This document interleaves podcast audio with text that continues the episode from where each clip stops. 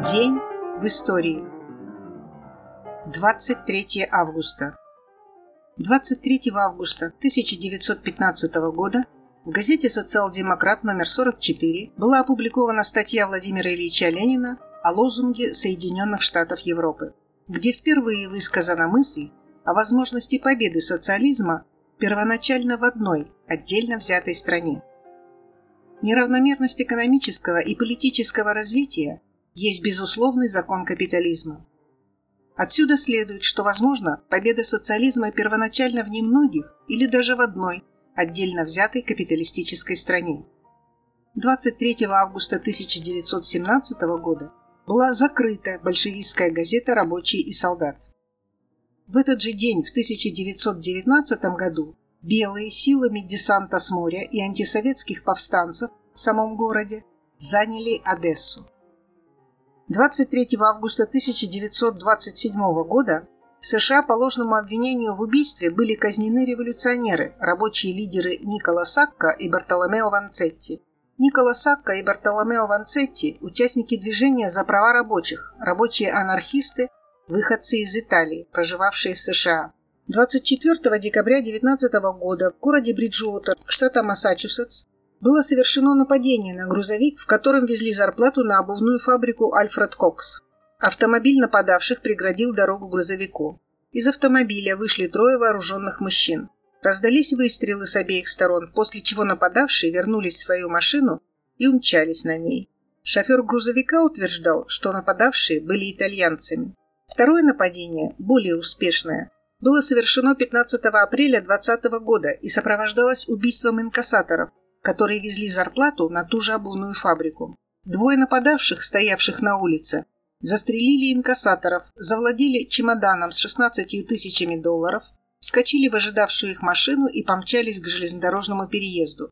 Охранник на переезде ожидал приближающийся поезд и поэтому опустил шлагбаум. Угрожая оружием, разбойники заставили его поднять шлагбаум и укатили в сторону Броктона.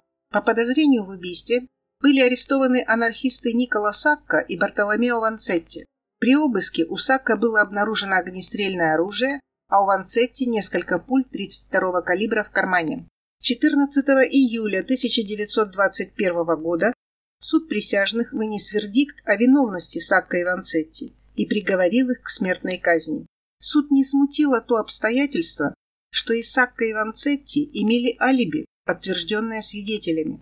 На абсурдность версии суда указывал и тот факт, что Ванцетти, который якобы ожидал сообщника в машине, не умел водить автомобиль. Все ходатайства были отклонены судебными органами штата Массачусетс. Такое решение получило широкий резонанс в мире. 23 августа 1927 года Сакка и Ванцетти были казнены на электрическом стуле. Сакка и Ванцетти стали международными символами беззакония и политических репрессий. Все прогрессивное человечество встало на защиту двух итальянцев. В день вынесения смертного приговора в 27 году во всех столицах мира спонтанно прошли демонстрации протеста, а в Париже толпа чуть не взяла штурмом американское посольство. Свои протесты против вынесения смертного приговора писали такие выдающиеся люди того времени, как Альберт Эйнштейн, Бернард Шоу, Томас Манн. Казнь Сакка и Ванцетти до сих пор считается позором американской юстиции. И даже спустя десятилетия после казни о них писали песни и баллады. 23 августа 1929 года стартовал межконтинентальный перелет Москва-Нью-Йорк, впервые совершенный экипажем Семена Александровича Шестакова на самолете ТБ-1, который является ярким примером высокого летного мастерства подлинного героизма советских летчиков, достижений отечественного авиастроения. Маршрут Москва, Омск, Хабаровск, Петропавловск-Камчатский, остров Агусиэтл, Сан-Франциско, Нью-Йорк. Общей протяженностью 21 242 километра, из них 7950 километров над водой. Полетное время составило 137 летных часов. На участке от Хабаровска до Сиэтла колесное шасси было заменено на поплавковое. Поплавки были взяты от самолета Юг-1 и удлинены на 40 сантиметров из-за большей массы. Первоначально было построено 2 ТБ-1. Первый самолет стартовал 8 августа с экипажем в составе Командир Шестаков Семен Александрович, старший лейтенант, погиб в 1943 году. Второй пилот Болотов Филипп Ефимович. Штурман Стерлигов Борис Васильевич. Впоследствии генерал-лейтенант авиации, главный штурман ВВС СССР. Бортмеханик Фуфаев Дмитрий Виссарионович. Он долетел только до Читы, где потерпел аварию. Погибших не было. Экипаж в полном составе был доставлен в Москву и 23 августа на самолете-дублере вылетел по маршруту в Нью-Йорк.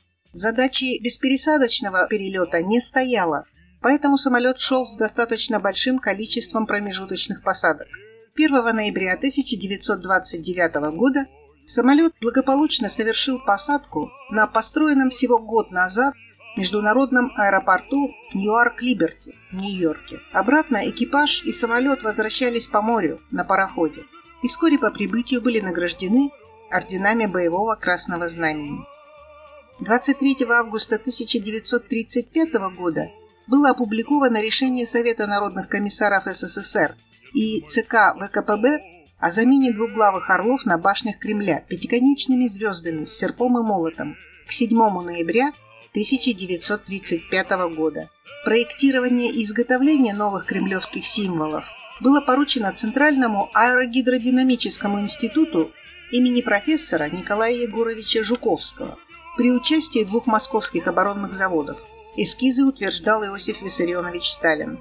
Первые кремлевские звезды были изготовлены из красной меди и нержавеющей стали. Рисунок был уникален для каждой звезды. Так звезду Спасской башни украсили лучи от центра к вершинам, звезду Троицкой башни – колосья. На Боровицкой башне узор звезды повторял ее контур. Звезда Никольской башни была без рисунка. В мае 1937 года в Кремле было принято решение о замене металлических звезд на рубиновые с мощной внутренней подсветкой. Причем Сталин принял решение об установке такой звезды и на пятой Кремлевской башне – водовзводной. 23 августа 1938 года вышел в свой первый арктический рейс головной линейный ледокол Иосиф Сталин, спущенный на воду со стапеля Ленинградского завода имени Серго Орджоникидзе 29 апреля 1937 года. Только что поднявшему флаг Иосифу Сталину устроили проверку в Арктике. Вместе с ледорезом Федор Литке он должен был прорваться к дрейфовавшему в Северном Ледовитом океане пароходу Георгий Седов и вывести его на чистую воду. Суда достигли 83 градуса северной широты, встретили десятибальный торосистый лед и были вынуждены вернуться, когда до цели оставалось всего 50 миль. В 1939 году Иосиф Сталин совершил второй экспериментальный рейс. Прошел из Мурманска к бухте Тикси и обратно, что по тем временам было выдающимся достижением. А в декабре все-таки вызволил Георгия Седова из ледового плена. За это ледокол наградили орденом Ленина, а его капитан Михаил Прокофьевич Белоусов был удостоен звания Героя Советского Союза. 1939 год.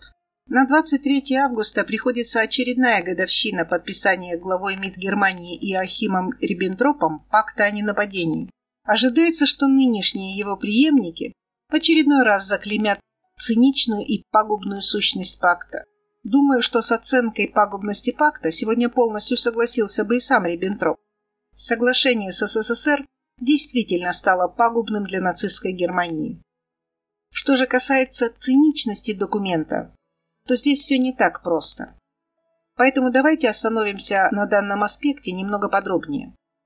Пагубное соглашение с Германией СССР заключил не в первых рядах. Просто несколько фактов. 1933 году так называемый Пакт Четырех с нацистской Германией заключили Великобритания, Франция и Италия. В 1934 году с Германией заключает договор Польша. В 1935 году с Германией заключает договор Франция. В 1936 году пакт с Германией заключает Япония. В 1936 году морской договор с Германией заключает Англия. В сентябре 1938 года принята англо-германская, декабре франко-германская декларации, имеющие выраженный антисоветский характер. В марте 1939 года пакт с Германией заключает Румыния. В мае 1939 года пакт с Германией заключает Италия. В мае же 1939 года пакт с Германией заключает Литва. В июне 1939 года пакт с Германией заключает Эстония и Латвия. И только в августе 1939 года договор с Германией заключает СССР. СССР, как метко заметил один из исследователей пакта, не продал в 1939 году душу дьяволу. Он сел играть с чертями в карты и обыграл их. Вчистую. 1942 год. Бомбардировка Сталинграда является одной из крупнейших в истории бомбардировок мирных городов. Однако она известна гораздо меньше, чем налеты на тот же Дрезден, Хиросиму или Нагасаки. 23 августа 1942 года силы 4-го воздушного флота произвели самую долгую и разрушительную бомбардировку города. Сталинград в тот день еще жил тыловой жизнью прифронтового города. Работали магазины и учреждения. Детей накануне развели по садикам. Об эвакуации никто не помышлял. Бомбардировка Сталинграда началась в 18 часов. Противовоздушная оборона города осложнялась тем, что зенитные орудия использовались для отражения танковой атаки. К моменту начала налета сталинградские зенитчицы уже два часа как сдерживали натиск 169-й танковой дивизии противника на северной окраине города. Вражеская авиация разрушила город, убила более 40 тысяч человек, уничтожила более половины жилого фонда до военного Сталинграда, превратив тем самым город в громадную территорию, покрытую горящими руинами. За один день противник совершил более двух тысяч самолетовылетов. Самолеты шли группами по 30-40 машин. Несмотря на противодействие советской авиации и зенитной артиллерии, сумевших сбить 120 фашистских самолетов, город был превращен в руины. Погибло свыше 40 тысяч мирных жителей. Горели не только здания, горели земля и Волга, поскольку были разрушены резервуары с нефтью. На улицах от пожара стояла такая жара, что загоралась одежда на людях, бежавших в укрытие. Пожары тушить было невозможно, потому что водопровод был выведен из строя. Немцы отрезали у мечетки главный подъемник. Он был выведен из строя, и поэтому воды не было. 1943. В апреле 1943 года гитлеровское командование утвердило план стратегического наступления с целью окружить и разгромить советские войска, дугообразно вклинившиеся в немецкую оборону, в районе города Курска. Получив сведения о подготовке этой операции, Ставка Верховного Главнокомандования Красной Армии решила провести собственное контрнаступление и разгромить гитлеровцев на Курской дуге. 5 июня 1943 года на 5 часов утра немцы назначили наступление на Курск от Орла и Белгорода, пытаясь прорвать с севера и юга линии советской обороны, чтобы окружить войска Центрального и Воронежского фронтов. Зная время немецкого наступления, советское командование провело за 30-40 минут до его начала контр-арт-подготовку. Мощнейший обстрел немецких позиций, сильно ослабивший наступательный потенциал гитлеровцев. В результате фашистам удалось лишь незначительно вклиниться в глубину советских оборонительных линий. 12 июля близ железнодорожной станции Прохоровка, это на 56 километров севернее Белгорода, произошло крупнейшее танковое сражение Второй мировой войны. Немцы потеряли тогда около 10 тысяч солдат, 400 танков и перешли к обороне. В тот же день войска Брянского, Центрального и Западного фронтов начали наступление и менее чем за неделю разгромили Орловскую группировку противника. Одержав победу 23 августа 1943 года, Красная армия отбросила противника на 140-150 километров к западу. Освободила Орел, Белгород, Харьков. Курская битва, длившаяся 49 дней, закрепила коренной перелом в ходе Великой Отечественной войны, начало которому было положено разгромом немецко-фашистских войск под Сталинградом. От Советского информбюро 23 августа 1943 года. Сегодня наши войска в результате ожесточенных боев сломили сопротивление противника и штурмом овладели городом Харьков. Советские дивизии ворвались в Харьков с запада, севера и востока. Завязались ожесточенные уличные бои.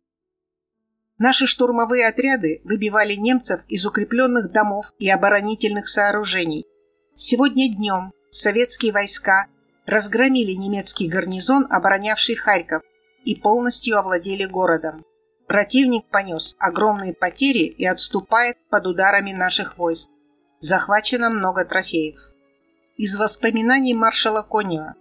Прежде чем докладывать Сталину о положении дел на фронте и об освобождении Харькова, как обычно, я позвонил Поскребушеву. Он ответил, товарищ Сталин отдыхает. Я его беспокоить не буду. Тогда я решил звонить сам. На первые звонки ответа не последовало. Я потребовал от телефонистки «Звоните еще». За последствия отвечаю. Наконец слышу знакомый хрипловатый голос. Слушаю. Докладываю, товарищ Сталин. Войска Степного фронта сегодня освободили город Харьков. Сталин не замедлил с ответом.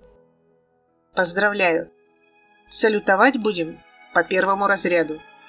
Вечером Москва салютовала воинам Степного фронта на этот раз за освобождение Харькова 20 залпами из 224 орудий. 1944. Выход Румынии из войны с СССР и объявление ею войны фашистской Германии. Освобождение Румынии от фашистского ига. Национальный праздник румынского народа. 23 августа 1945 года советские войска взяли Порт-Артур. 1948 ввод в действие восстановленного Харьковского тракторного завода.